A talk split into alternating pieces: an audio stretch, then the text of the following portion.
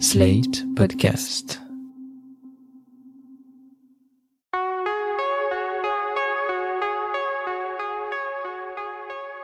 Je m'appelle Thomas Messias, je suis un homme blanc, cisgenre, hétérosexuel, et à l'occasion de la récente rentrée littéraire, j'ai écrit sur pas moins de 28 livres pour Slate.fr. 15 étaient écrits par des femmes et 13 par des hommes. Vous écoutez Mansplaining l'épisode 98. Vous ne lisez pas assez de livres écrits par des femmes et ça se voit. Un podcast slate.fr. C'est peut-être un détail pour vous, mais le fait que les femmes soient majoritaires dans ma sélection littéraire de cette rentrée est pour moi une sorte d'accomplissement. Car contrairement aux années précédentes, où j'avais savamment organisé mes lectures de façon à assurer presque artificiellement que la parité soit respectée entre les auteurs et les autrices, eh bien cette année, la balance a penché sans effort du côté des femmes. Ma démarche n'a absolument rien d'extraordinaire, d'autant qu'elle est moins radicale que celle de certaines lectrices, et d'une poignée de lecteurs, qui ont décidé de ne plus lire que des écrivaines. Mais elle confirme à ma microscopique échelle que plus on lit des femmes, plus on a envie d'en lire, et plus nos panthéons personnels en sont naturellement peuplés. J'ai l'impression de ne formuler ici que des évidences, mais hélas, c'est pourtant bien loin d'être le cas. Et ce n'est d'ailleurs pas un hasard si Alice Zéniter consacre tout un pan de son dernier essai, paru le 31 août, à la question du genre des artistes que nous lisons. Son livre s'appelle Toute une moitié du monde, et tout comme son essai précédent, Je suis une fille sans histoire, c'est un ouvrage à la fois très intelligent et tout à fait jubilatoire. Elle y évoque tour à tour la place des autrices, les postures des auteurs, ou encore la façon dont les personnages féminins sont généralement représentés. On pourrait se dire que ces sujets ne sont pas neufs, qu'on commence peut-être à en avoir fait un peu le tour, mais au contraire, quand on lit Zénitaire, on réalise que nous ne sommes qu'au début de cette grande réflexion sur la représentation, le male et le female gaze, et tout ce qui s'ensuit. Alice Zénitaire dresse plusieurs constats. L'un d'eux part d'une expérience réalisée par l'essayiste Laure Murat pour son ouvrage intitulé Relire. Demandant à 200 personnes estampillées grands lecteurs et grandes lectrices de dresser la liste des livres qu'il leur arrive de relire, Murat obtient 125 noms d'écrivains et d'écrivaines, dont 93% sont des hommes. Et sur les 9 noms de femmes, aucune autrice vivante. Comme si, en plus d'être inférieures aux auteurs masculins, ou moins mémorables qu'eux, les autrices n'étaient en plus susceptibles d'avoir de la valeur qu'une fois mortes. Ce qui est passionnant, c'est qu'en parallèle de la réflexion systémique, Alice Zéniter se livre à une analyse de sa propre carrière et des conséquences qu'aurait pu avoir une telle invisibilisation des autrices vivantes sur son parcours d'écrivaine. Aurait-elle persisté dans cette voie? Aurait-elle cédé à quelques facilités afin de rentrer dans le moule? Les interrogations sont nombreuses. Car c'est un fait. Malgré quelques avancées dont on a tendance à se gargariser pour oublier que tout le reste stagne, les autrices peinent aujourd'hui encore à exister et à durer. Bien écrire ne suffit pas, il faut en plus être présentable et fraîche. On a intérêt à être jolie, affirme Marie Dariussec, citée par Alice Zénitaire. En fait, les autrices sont traitées comme les actrices. Après 40 ans, elles sont reléguées au second plan, voire complètement oubliées, comme si le monde pouvait se passer de leur présence et de leur regard. Alors bien sûr, il y a des exceptions, comme Amélie Nothomb ou Catherine Pancol, mais le propre des systèmes, c'est qu'une poignée de contre-exemples ne suffit pas à les faire vaciller. Les autrices sont peu célébrées. Depuis 1903, rappelle Alice Zénitaire, le Goncourt n'a récompensé que 10% de femmes. C'est parfois mieux ailleurs, mais ça reste insuffisant, avec quasiment 37% d'autrices récompensées par le féminin et par le Goncourt des lycéens et des lycéennes. Et qu'on n'aille pas penser que c'est forcément beaucoup mieux aujourd'hui, que le sexisme du milieu littéraire appartient au passé. En effet, sur la période 2012-2020, insiste Zénitaire, les femmes ne représentent que 38% des sélectionnés aux 9 grands prix littéraires. Pour résumer, la littérature produite par des femmes est encore considérée comme un loisir de gonzesse à destination des gonzesses, tandis que celle qui vient des hommes est éminemment plus profonde, plus viscérale, plus couillue aussi. Écoutez d'ailleurs ce qu'Alice Zénitaire en disait le 8 septembre dans le Book Club de France Culture.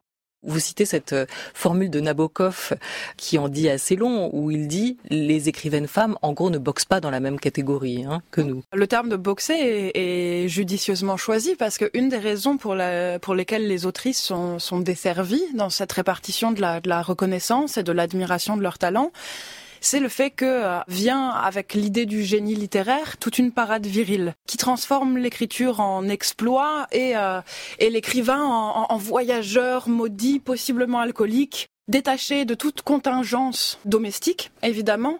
Donc c'est des figures comme Hemingway, c'est des figures comme euh, comme Faulkner, comme Kerouac, comme toutes ces, figures voilà qui ont l'air d'être des, monstres de génie arrachés au commun de, la vie quotidienne, bah, c'est très très dur pour les femmes de répliquer en fait tous ces codes-là, ah, parce que les femmes elles sont prises dans d'autres injonctions. Dans toute une moitié du monde, Elle évoque aussi le fait que la figure de l'écrivain homme est très souvent associée à celle de l'aventurier viril, le lonesome writer qui vit sans attache, se fout bien des codes, et a parfois tendance à boire et à fumer, plus que la moyenne.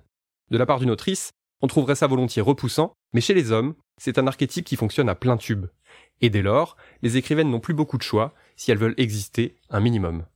Donc soit elles refusent les, les, injonctions qui tiennent à leur féminité pour s'approcher de la parade virile et elles deviennent un petit peu monstrueuses, très très inquiétantes et gênantes, soit elles refusent la parade virile en, en elles-mêmes et elles proposent d'autres codes, mais là on a un peu tendance à penser qu'elles font du point de croix, de la harpe ou des, des petits travaux charmants, mais qu'elles sont pas des créatrices de langage, des inventeuses de formes, elles font des, des livres de femmes qui seront probablement lus par des femmes et discutés dans des clubs de lecture pour femmes, mais ça n'est pas là qu'est la brûlure de l'art.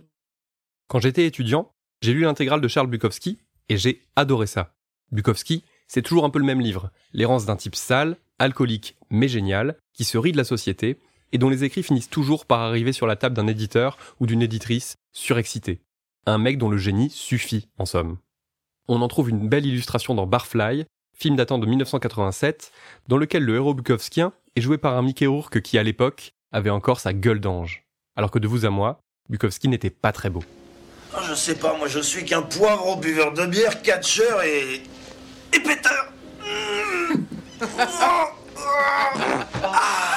Oh, douille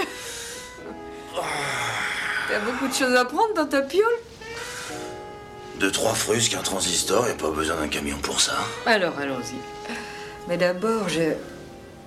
Je vais quand même me faire une beauté. En France, Alice Zeniter cite l'exemple de Sylvain Tesson, écrivain aventurier dont on pourrait admirer le style et même le mode de vie s'il ne se vautrait pas dans ce que l'autrice appelle le combo gagnant.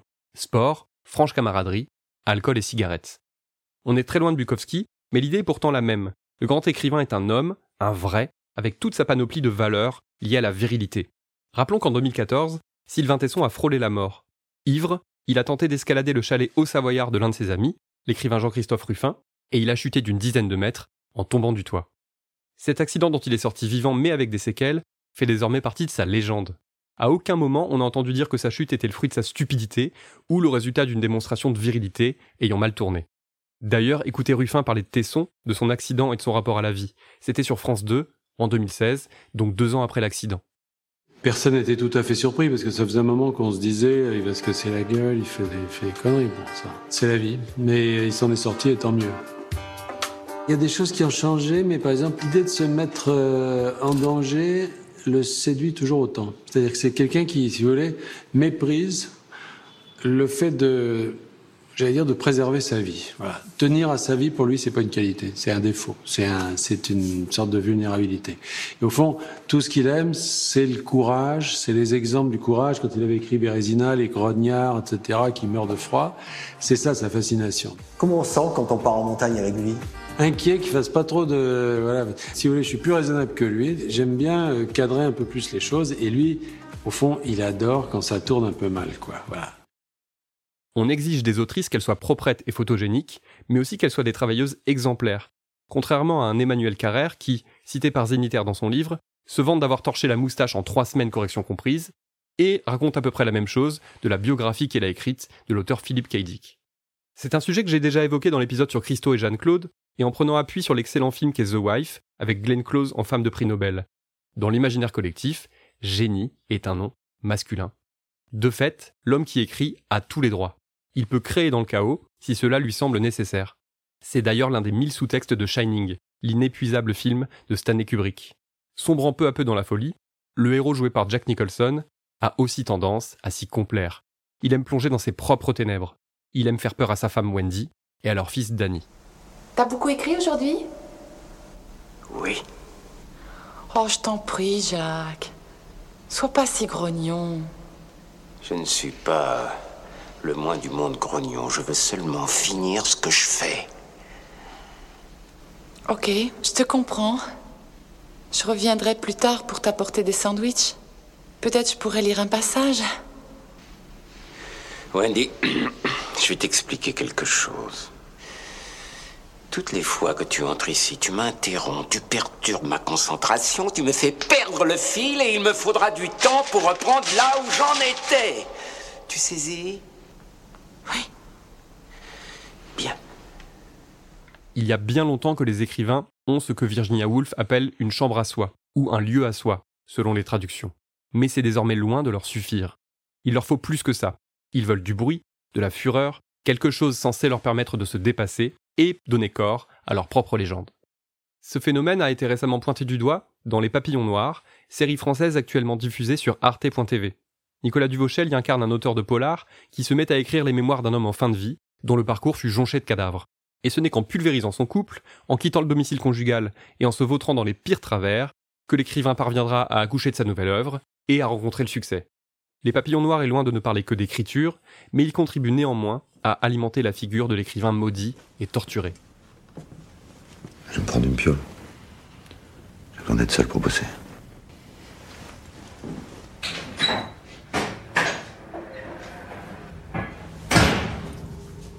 Au sujet de la fameuse chambre à soi, Alice Zéniter précise que cela ne peut même plus expliquer le déséquilibre entre auteur et autrice en matière de médiatisation et de passage à la postérité.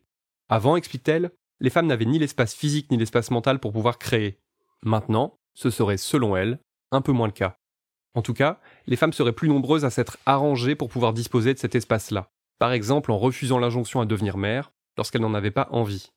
C'est le cas d'Alice Zéniter, qui sur ce sujet cite Maggie Nelson, l'autrice des Argonautes. Mais voilà, je ne peux pas écrire en tenant mon bébé dans les bras.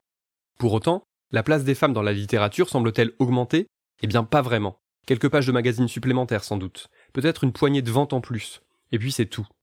Une grande partie du lectorat continue à se contenter de ce qu'écrivent les hommes, donc du regard masculin sur le monde, le désir et les femmes. Ne lire que des hommes, et a fortiori des hommes blancs, cisgenres, hétérosexuels, c'est observer l'univers à travers un misérable œil de bœuf, alors qu'il y a tant de lunettes, de paires de jumelles et de longues vues à disposition. Et puis on ne fait pas que se priver d'une quantité importante de regards différents sur nos sociétés. En ne lisant que des auteurs, ou une immense majorité d'hommes, on passe aussi tout simplement à côté d'écrivaines merveilleuses, au style enthousiasmant et aux histoires qui font vibrer. D'ailleurs, Alice Zéniter insiste aussi sur ce point. Trop souvent, les femmes qui écrivent sont réduites à un statut de témoin, à leur expérience supposée, comme si elles n'étaient capables que de témoigner de leur propre vécu, pendant que les hommes, ces cerveaux sur couilles, sont capables d'imaginer mille aventures dans des époques et des contrées qu'ils n'ont jamais connues. Lorsqu'elle a publié L'Art de perdre, son roman sur fond de guerre d'Algérie, on lui a moins parlé de son écriture que de son rapport à ce pays, explique-t-elle. Or, Alice Zeniter n'y a mis les pieds que deux fois. Elle cite également l'exemple de Faizagen, qui, à partir du moment où elle raconte des histoires de femmes issues de l'immigration, est systématiquement sommée de faire le lien entre la trajectoire de ses personnages et la sienne. Comme s'il était inconcevable qu'elle ait pu faire preuve d'imagination, composer un univers et laisser son style faire le reste.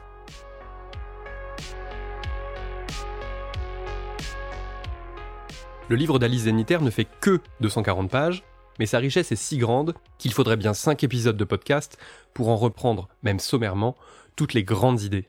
Par exemple, elle y déploie également toute une réflexion autour de l'identification, d'abord celle à laquelle tant d'auteurs hommes se refusent. Par exemple, James Elroy, auteur du Dahlia Noir, de LA Confidential et de tant d'autres livres.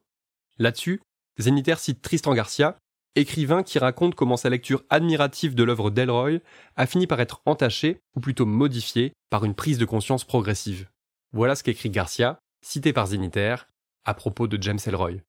Je n'arrivais plus à lire sans penser. Mais pourquoi, bon sang, est-ce qu'à un moment, pendant 50 pages, il ne peut pas devenir noir? Pourquoi est-ce que pendant 50 pages, il ne devient pas cette femme désignée essentiellement par ses fesses, ses seins, sa chevelure ondoyante et sa bouche qui semble appeler un acte sexuel? Elroy écrit de chez les hommes blancs hétéros pour les hommes blancs hétéros. Le reste, ce n'est pas son monde. Il s'en fout copieusement. Et nous sommes parfaitement libres, si nous le souhaitons, de commencer nous-mêmes à nous foutre copieusement des livres de James Elroy. Tu veux un autographe? Écris à la MGM. Et depuis quand les caves et les putes donnent des autographes? C'est à moi que tu parles Ça va, police. Assieds-toi. Et vous croyez que ça vous donne tous les droits? Casse-toi, chérie, avant que je t'arrête aussi, d'accord? Je crois que vous faites une erreur monumentale. Je ne vous ai pas invité à ma table. Ta gueule Une catin déguisée en Lana Turner reste une catin. Ce n'est qu'un sosie de Lana Turner. C'est Lana Turner. Quoi? Ah oui, c'est Lana Turner. La réflexion menée par Zénitaire porte aussi sur les lecteurs et les lectrices qui ne sont pas du tout à égalité devant le processus d'identification aux personnages. Les raisons à cela sont aussi quantitatives que qualitatives. Pour 1000 personnages masculins fouillés, développés, analysés au-delà de leur simple enveloppe corporelle, combien de personnages féminins connaissent un traitement similaire? Si vous pensez tout savoir sur ces sujets, je peux vous assurer que toute une moitié du monde vous apprendra mille trucs et vous poussera, comme ce fut mon cas, à avoir envie d'affiner votre jugement. Par exemple, j'ai été pas mal secoué par la façon dont Alice Zénitaire parle d'identification et d'empathie, en expliquant sur la base d'études très sérieuses que c'est plus compliqué que ce qu'on croit, et que non, on n'est jamais totalement les personnages qu'on lit. J'ai profondément aimé toute une moitié du monde, non seulement parce que ce livre est écrit avec une exigence qui n'empêche pas la pédagogie, et vice-versa, mais aussi parce qu'il refuse brillamment le manichéisme. C'est par exemple un livre qui dit du bien de Welbeck, je parle ici uniquement du personnage médiatique et non de l'écrivain, alors qu'il aurait été plus facile de se contenter d'épingler ses sorties misogynes ou islamophobes. Zeniter cite Welbeck en bien parce que, je la cite, quand on lui demande de quoi il a besoin pour écrire, il répond Flaubert a déclaré qu'il fallait être en érection permanente, je ne trouve pas ça nécessaire. Fin de la citation. Eh bien, vous savez quoi? C'est rare, mais je suis d'accord avec Welbeck, donc avec Zénitaire. Surtout que si vous voulez mon avis, ça doit être sacrément douloureux.